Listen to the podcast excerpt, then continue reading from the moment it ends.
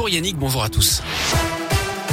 Commence par vos conditions de circulation autour de Lyon. Elles sont fluides actuellement. À la une, le sprint final avant le premier tour de la présidentielle. Dimanche, Emmanuel Macron et Marine Le Pen participeront ce soir à l'émission du 20h de TF1 10 minutes pour convaincre. Ils seront interrogés chacun leur tour sur les 100 premiers jours de leur présidence s'ils sont élus le 24 avril et sur leur première décision ou geste symbolique en tant que chef de l'État. Une année 2022 record pour les promesses d'embauche, une hausse de 12% par rapport à 2021 d'après une enquête de Pôle emploi publiée hier. Plus de 3 millions de recrutements pour cette année, dont près des trois quarts en CDI ou en CDD de plus de 6 mois. Et puis suite aux épisodes de gel de ces derniers jours, le gouvernement va débloquer une aide d'urgence de 20 millions d'euros pour les agriculteurs concernés pour compenser les pertes subies, notamment dans le sud-ouest. Le Fonds national des calamités agricoles sera également activé. Les suites de la contamination des pizzas Buitoni à la bactérie E. coli, le préfet du Nord annonce ce matin la fermeture de l'usine de production. Deux inspections d'hygiène approfondies ont permis de révéler un niveau dégradé de la maîtrise de l'hygiène alimentaire. Des dizaines de contaminations avaient été recensées, notamment chez des enfants avec plusieurs décès. Une enquête pour homicide involontaire, tromperie et mise en danger d'autrui a d'ailleurs été ouverte dans cette affaire.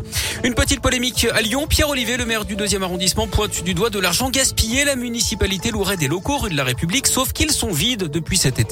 Il a posté une vidéo sur Twitter pour le prouver. Ça coûte quand même 70 000 euros par mois d'après lui. Grosse frayeur ce matin pour 20 collégiens dans la Loire. Leur bus scolaire s'est couché au bord de la route aux alentours de 8 heures à Margerie-Chantagré dans le forêt. Le chauffeur aurait fait un malaise d'après la préfecture. Les élèves étaient tous sortis du bus avant l'arrivée des secours. Certains ont pu être récupérés par leurs parents. Les 11 autres ont été conduits jusqu'à leur établissement. Le chauffeur, quant à lui, a été transporté en urgence relative à l'hôpital. Une cellule d'urgence médico-psychologique a été ouverte au collège où les enfants sont scolarisés. C'est parti pour quatre mois de design dans la région. La 12e édition de la Biennale internationale débute aujourd'hui à Saint-Etienne. Elle se poursuivra jusqu'au 31 juillet au programme 111 expositions, 250 rendez-vous, des colloques, mais aussi des spectacles et des concerts. Tout cela autour du thème de cette édition, les bifurcations. En foot, on connaît le groupe de l'OL pour affronter West Ham demain soir en quart de finale aller de la Ligue Europa avec l'absence de Karl Toko et Kambi qui avait qualifié le Cameroun pour le mondial dimanche face à l'Algérie et celle déjà attendue de Cacré, de Cherki et de Diomandé.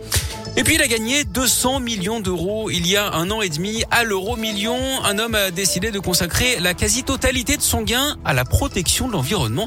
Ce retraité du sud de la France a créé sa propre fondation avec trois missions principales. Préserver la forêt française, sauvegarder les espèces menacées et leur habitat et apporter soutien et accompagnement aux aidants. Dans une interview au journal Aujourd'hui en France, il a expliqué qu'il n'avait jamais eu le rêve d'avoir des bateaux, des châteaux ou encore de coûteuses voitures de sport. Hmm. Il voulait tout simplement, et c'est très honorable hein, de sa part, donner du sens à cet argent tombé du ciel. Eh ben. Allez, comme quoi, comme quoi.